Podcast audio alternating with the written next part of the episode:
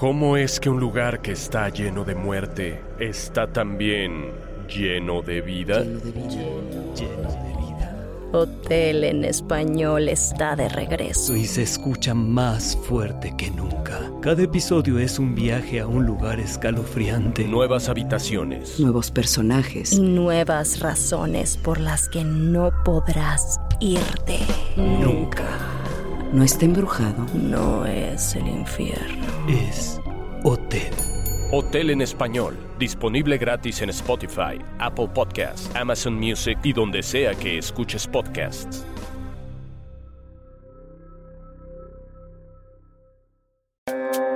Esto es Creepy en español, un podcast dedicado a compartir las creepypastas y leyendas urbanas más famosas e inquietantes del mundo.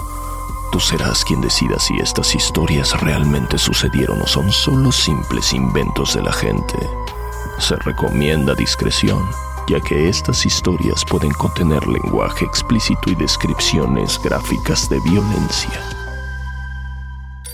La Casa Feliz. Escrita por Thigua Wei. Narrado por Edgar Cañas. Traducción. Alex Villalobos. Recuerdo muy bien las palabras del asesor en bienes raíces cuando nos mostró por primera vez la casa feliz. Esta casa hará por ti lo que te haga más feliz. No la dejes nunca más o muy triste quedará, triste quedará, triste quedará. A mí me pareció una rima muy simple. A mi esposa una manera cursi de cerrar el trato y a mi hija una frase como salida de un cuento de hadas. Era una casa pequeña y modesta sobre una colina a las afueras del pueblo. Impecable y acogedora. Firmamos los papeles y nos mudamos de inmediato. Mi mujer decía que ocurrían cosas extrañas. Si se quejaba del frío, la caldera se encendía. Si olvidaba apagar las luces, las luces se apagaban por sí solas. Incluso el piso parecía nunca necesitar limpieza. Como si la casa feliz nos consintiera. A pesar de ello, pasaban los días y difícilmente podía conciliar el sueño.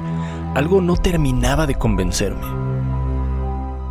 Una noche, mientras daba vueltas en la cama, la estantería sobre la cabecera cayó directamente sobre mi cabeza dejándome inconsciente de inmediato. Digamos que esa fue la primer noche que logré dormir profundamente. Al despertar tenía algunas sensaciones extrañas y, sentía como unos sonidos de algunas máquinas a mi alrededor. Sentía el, el cuerpo pesado, como si tuviera poco control sobre mí y, y de pronto escuché una voz. Por fin logras descansar. He cesado tu pesar. Esta vez sí me lucí al hacerte así dormir, dormir, dormir, dormir. dormir. No había nadie a mi alrededor, pero la voz era clara y fuerte como si me hablara al oído o, desde dentro de mi cabeza. Al estante hacer caer, inconsciente te dejé. Ahora puedo influenciar en tu mente y en tu actuar. Tu mente tu mente tu mente tu mente y tu mente. El golpe debió de ser muy fuerte como para que ahora escuche voces. Esto no tiene ningún sentido. ¿Cuánto tiempo ha pasado? Soy tu casa, soy tu hogar. De mí ya nunca te irás. Tu familia intentará irse y no volver jamás. ¿Acaso era la casa elogiándose a sí misma? Logré levantarme confuso y cansado. Tenía un extraño vacío en mis pensamientos. Al salir de la habitación encontré a mi familia. Mi hija corrió hacia mí y saltó a mis brazos. Todo parecía estar bien, normal, excepto por mi mujer que no se había acercado a saludarme, mucho menos abrazarme. En lugar de eso, miró hacia la puerta de la entrada. Por alguna extraña razón, no estaba contenta. Estaba... estaba preocupada. Solo debes de confiar en mi voz.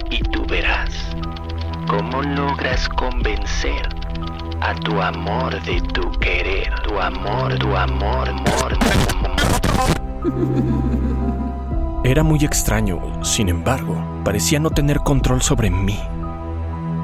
Ahora que la casa podía conectar conmigo, todo parecía diferente, como si además la casa pudiera decirme lo que tenía que sentir. Y la mayoría de las veces me hacía sentir feliz. Pero aún así, tenía pensamientos, deseos que la casa no podía calmar. Un día, mi mujer dejó claro que quería vivir en otro sitio. No era feliz en la casa. El recuerdo de mí dando vueltas en la cama antes de ese largo sueño vino en mi mente. Llévala al cuarto y demuestra tu amor. Si hay resistencia, da un empujón. Obedecí sin pensar. La empujé sobre la cama mientras ella gritaba y se retorcía. Sentía como si la casa nos observara, como si mirara a través de mis ojos. Ella no paraba de gritar y la casa comenzó a controlarme. Azoté su cabeza contra el respaldo una y otra vez, una y otra vez, una y otra vez, una y otra vez, y otra vez, una y otra vez, y otra vez, otra vez, otra vez, hasta que se cayó.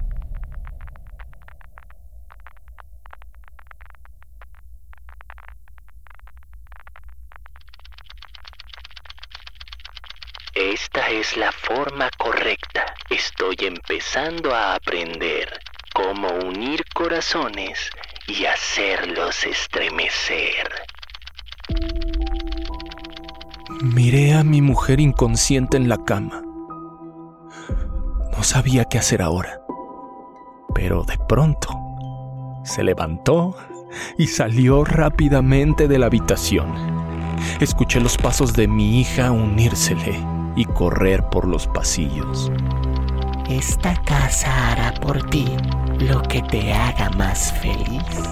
No las dejes escapar o muy triste has de quedar. Con las órdenes de la casa llenando una vez más mis pensamientos, me dirigí rápidamente al armario del pasillo sacando un hacha que usábamos para cortar leña. Vi a mi esposa tratando de proteger a mi hija y a punto de alcanzar la puerta de salida, pero el hacha fue demasiado rápida. Se clavó firmemente en el cráneo de mi mujer con el mango sobresaliendo hacia afuera. Mi hija gritó y se le saltaron las lágrimas. Corrió hacia la cocina y se encerró en el cuarto de la caldera. Estaba asustada. Podía sentir el terrible torrente de emociones y a la vez podía sentir y escuchar cada parte, cada crujido de la casa. La madre se ha ido, por triste que sea. Consuela a tu hija, que viva te espera, te espera, te esperas. Era como una orden y un paso firme. Me dirigí a la cocina. Mientras me acercaba cada vez más, mi hija buscaba una salida. Empezó a tirar de los cables y arañar las paredes y a tratar de trepar por las tuberías. De algún modo, sentía cómo la casa comenzaba a retorcerse de dolor mientras mi hija la dañaba. Los cimientos empezaron a temblar, como si estuviera rasgando los órganos de la casa, como si estuviera destruyendo su corazón. Deténla ahora, no importa cómo. Mi entraña daña y destruye todo. Por alguna extraña razón, di un golpe fuertemente hacia la puerta con el hacha, una y otra vez. Pude ver a mi hija a través del hueco. Ella gritaba cada vez más fuerte, golpeando alguna extraña maquinaria infernal desde su interior. Rompí más y más la puerta y sentía cómo la casa se sentía más y más débil, intentando darme una última orden. Si pierdo mi fuerza, jamás serás libre. Serás mi anfitrión si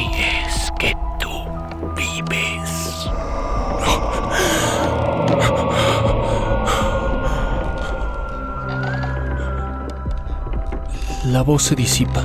Eh, imágenes vienen. Son tan terribles que arde mi mente. ¿Por qué estoy rimando? Pregunto intrigado. La casa está en mí y estoy atrapado. Abro los ojos y voy a encontrar los restos de mi hija. Que en trozos está. Los restos de mi hija.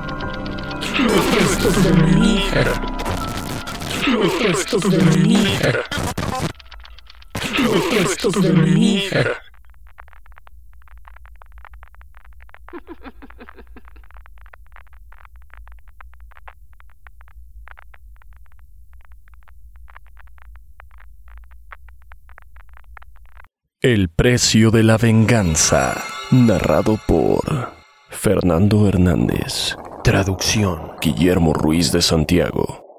Mi historia empieza como la típica basura que Hollywood lanza cada mes.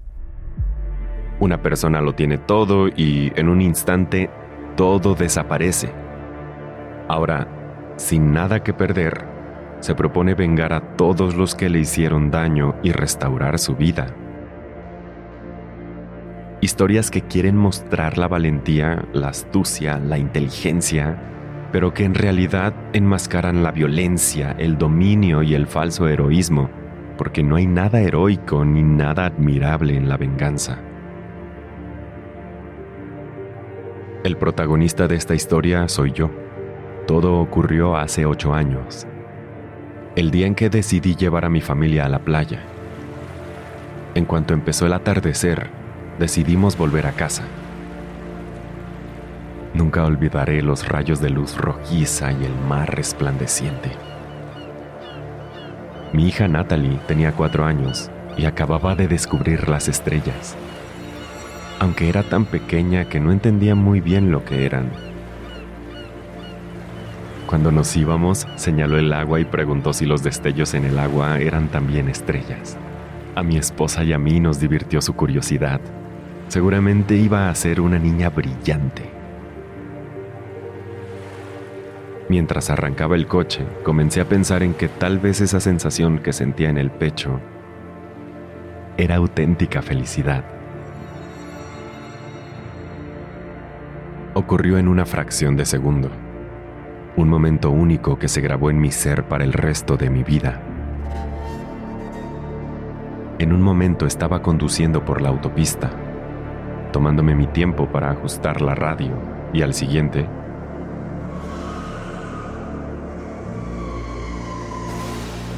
Mi pecho gritaba de dolor, mientras pequeños fragmentos del cristal del parabrisas flotaban frente a mí, hechos añicos, brillando como estrellas.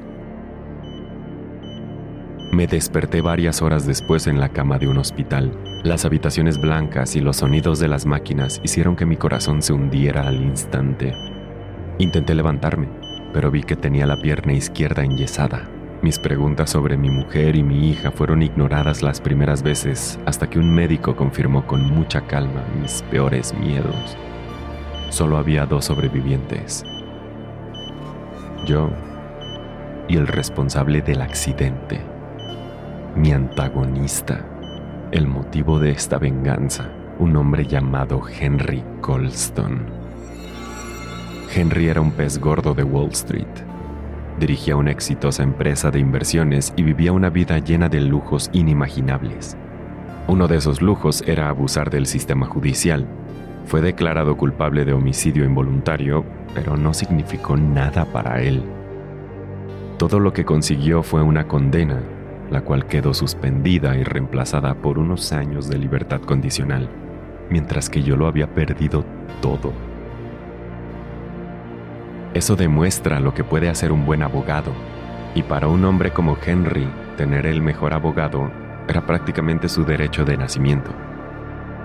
Lo que más me dolió, lo que cimentó mi necesidad de destruir a este hombre y hacerle pagar por todo lo que había hecho, fue cuando testificó y me echó la culpa a mí. Aunque la mayoría del tribunal no se pusiera de su parte, yo sabía que unos pocos lo harían y eso me consumió.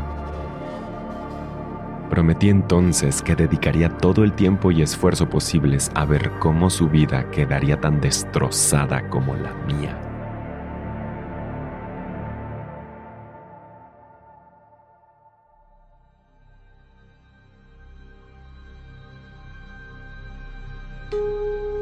Fue mucho más fácil de lo que pensé. Dejé pasar un par de años, cambié mi nombre, cambié mi estilo, el color de mi pelo, me dejé la barba. Y eso fue todo lo que necesité para ser contratado como parte de su equipo de paisajismo. Pasé los dos años siguientes explorando su inmensa finca. Aprendí todos sus movimientos. Por algo dicen que la venganza es un plato que se sirve frío. Cuando llegó el momento, me colé en su casa y me infiltré en su laptop. Durante el año siguiente, recopilé su información personal y contraseñas. También empecé a colocar discretamente contenido ilegal en archivos ocultos de su computadora. Ya sabes, el tipo de contenido que te mandaría directamente a la cárcel. Sí, sí, yo sé que se escucha retorcido. Usar la explotación y el abuso de los más vulnerables para mi beneficio pero eso es lo que hace la búsqueda de venganza.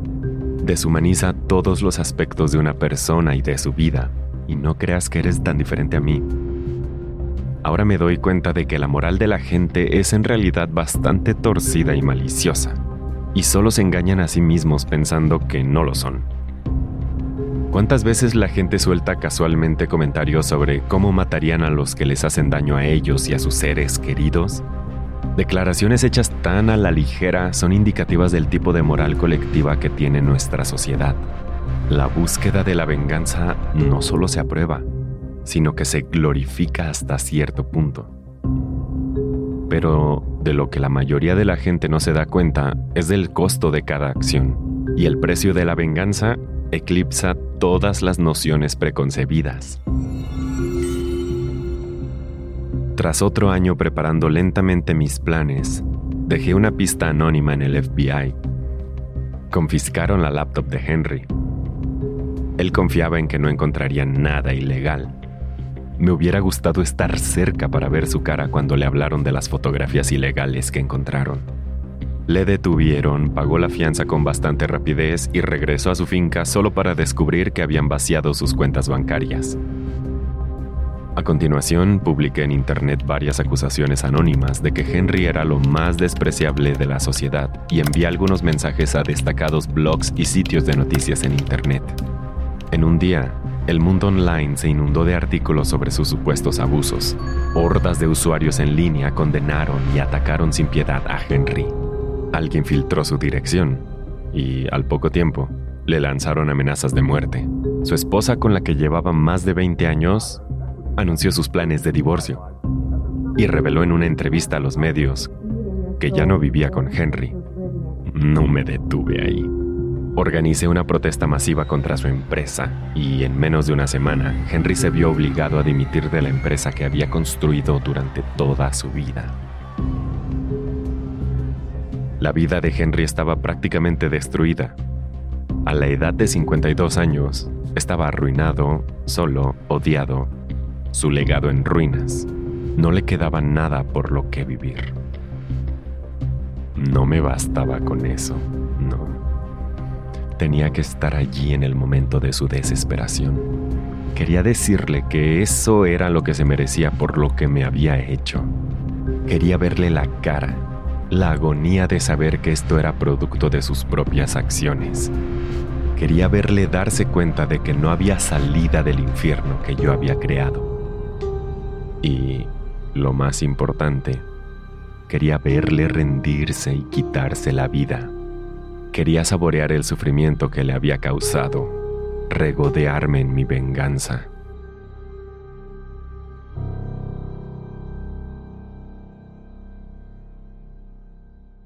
Irrumpí en su casa la noche anterior a su regreso del tribunal, armado con un revólver. Encontré a Henry desplomado en una silla en medio del salón, de espaldas a mí. Apunté con la pistola, pero él me descubrió antes de que pudiera disparar. Se dio la vuelta para mirarme, con una expresión de extraña tranquilidad. ¿Sabes quién soy? Le pregunté. Lo sé. Entonces sabes que lo que me hiciste justifica todo lo que te he hecho. Mm, dame un par de minutos para pensarlo, respondió. Engreído hasta el final. ¿El final? preguntó. Le lancé a Henry una pequeña píldora que había conseguido, una pastilla de cianuro. La examinó de cerca tardando unos instantes en darse cuenta de que no había escapatoria. Supongo que no tengo otra opción, dijo. Yo también me quedé sin opciones. Destruiste mi vida. Ahora tienes que pagar. Henry me dedicó una sonrisa casi triste antes de colocarse la pastilla entre las muelas. Me acerqué para presenciar el momento en que la mordía. Me sentí eufórico. Ocho años de planificación por fin daban sus frutos. De los rincones de mi mente vi algo familiar. Pequeñas luces como estrellas empezaron a aparecer. Recordé el fatídico día que me unió a Henry. El atardecer en la playa con mi familia y los cristales rotos de mi parabrisas brillando como estrellas. Todo volvió a mí de la forma más literal posible. El golpe de realidad me tumbó en mis rodillas y me hizo caer en el suelo. Henry se levantó de su sillón y sonrió. ¿Crees que no tenía idea de que este momento llegaría? Lo vengo esperando desde hace años. Intenté decir algo, pero las palabras no podían salir de mi boca. Intenté apuntarle con mi pistola, pero mi cuerpo se negaba a responder.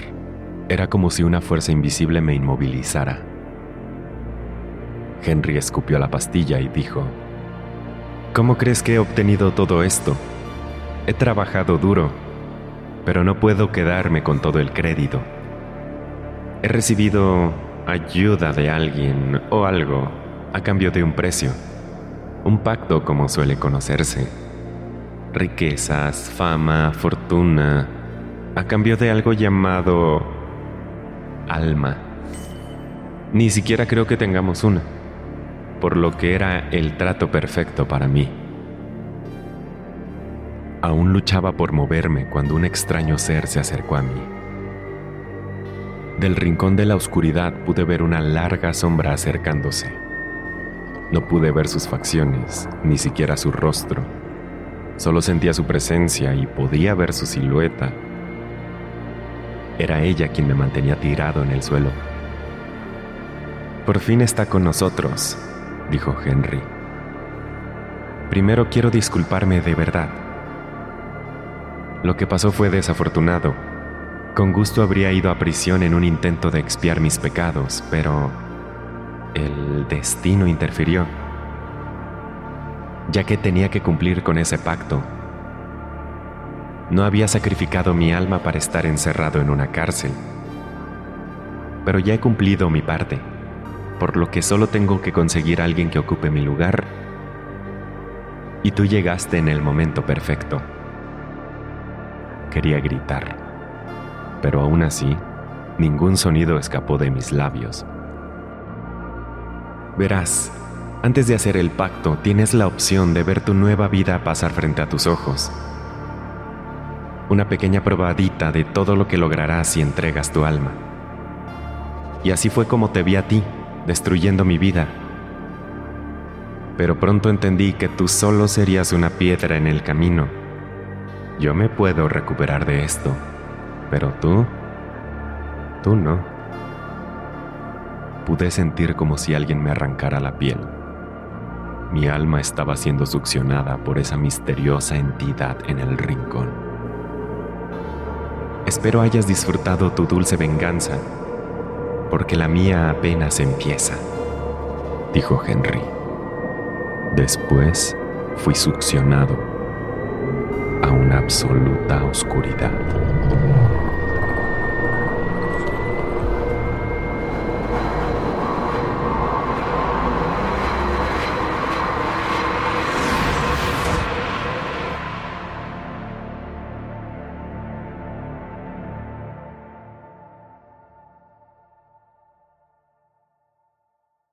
Creepy en español fue creado por John Grills y producido por Guillermo Ruiz de Santiago.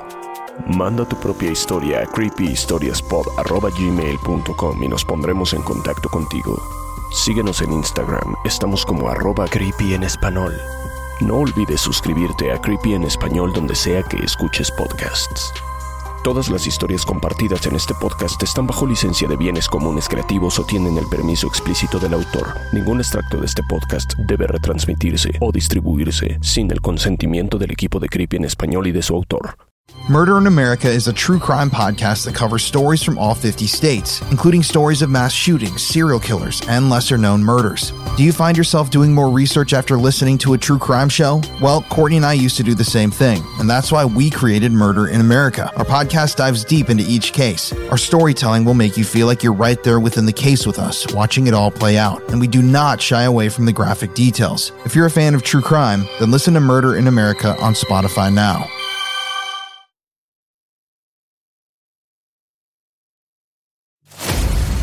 Every town has its dark history. Hometown Ghost Stories is a paranormal podcast that goes town to town all across the globe, exploring the world's most haunted places, tapping into the dusty archives and the darkest corners to bring you the most terrifying stories of real people and their harrowing experiences. Hometown Ghost Stories dives into the history of haunted locations and investigates why and how these places earned their terrifying reputation. Rob, Dave, and Jesse go live every Tuesday night after an uninterrupted documentary style breakdown on the case, followed by an open discussion with live viewers. Subscribe today to listen to Hometown Ghost Stories on your preferred podcast platform or watch the video version on YouTube and now Spotify. Head on over to the Bloody FM Podcast Network and check out Hometown Ghost Stories if you're brave enough.